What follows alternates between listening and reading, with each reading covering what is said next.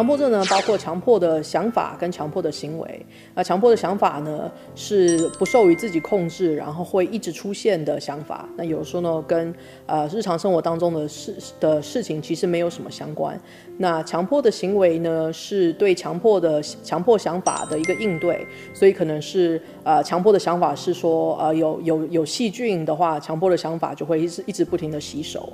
那这些强迫的行为跟强迫的想法呢，会在每呃一天当中占呃患者非常多的时间，所以一旦是确定了是有呃一旦是有这两个行为发生的话呢，就可以判断说自己已经有了有有强迫症。那如果知道有的话呢，强迫症的呃最主要的里面底下最主要的情绪呢，其实是呃高度的焦虑。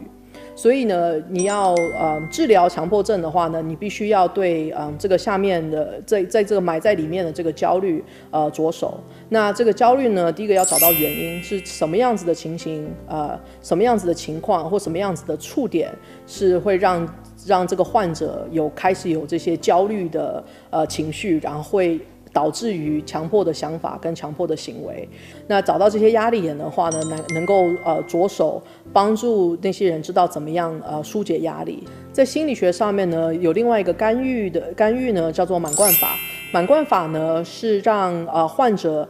暴露在自己他们自己最恐惧的情况当中，所以像是如果很怕细菌的人啊，可能就是让他进入一个非常肮脏的厕所里面，然后呢，就是让直接帮助他去呃调节。这个焦这个焦虑跟恐惧的这个心态，然后呢，当然是不能让他让他先不能洗手，或只能洗手洗一次而已。那这个如果帮助他放松呢，能够就是像是正观，呃，也能够帮助他放松，或是像是深呼吸，然后还有一些就是嗯，跟肢体上面有接触，像是这样子呃拍打的方式，呃，可以然后让他们注意力集中在这个拍打的方式上面。那这些这这些都是嗯对。帮助患者放松是有是有帮助的事情。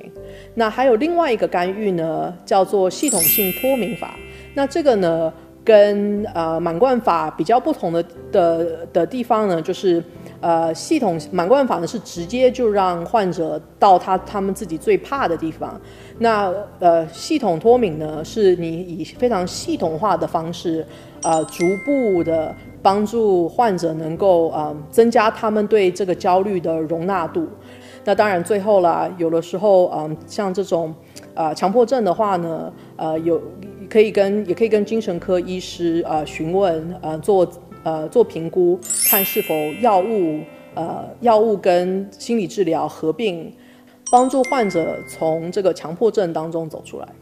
那当然要提醒一点，像这个满贯法呢，跟呃系统脱敏疗法呢，呃。在使用的时候呢，最好是啊能够有专业人士的支持，而不是说家人嗯自己在家里面自行使用。因为呢，呃，因为患者呢有的时候就是因为他们这个焦虑感呃很很很高，那如果在高涨的时候呢，有时候其实会对他们情绪造成很大的负担。那有的时候那情绪负担的这个结果呢，有的时候并不是家人知道怎么处理的，所以最好呢是让患者呢跟专业人士，像是心理治疗师呃来做这个满。灌法，或是呃脱敏疗法。那那之后呢？家人可以就是依着治疗师的指示，在家里面跟嗯继续的跟呃跟患者练习。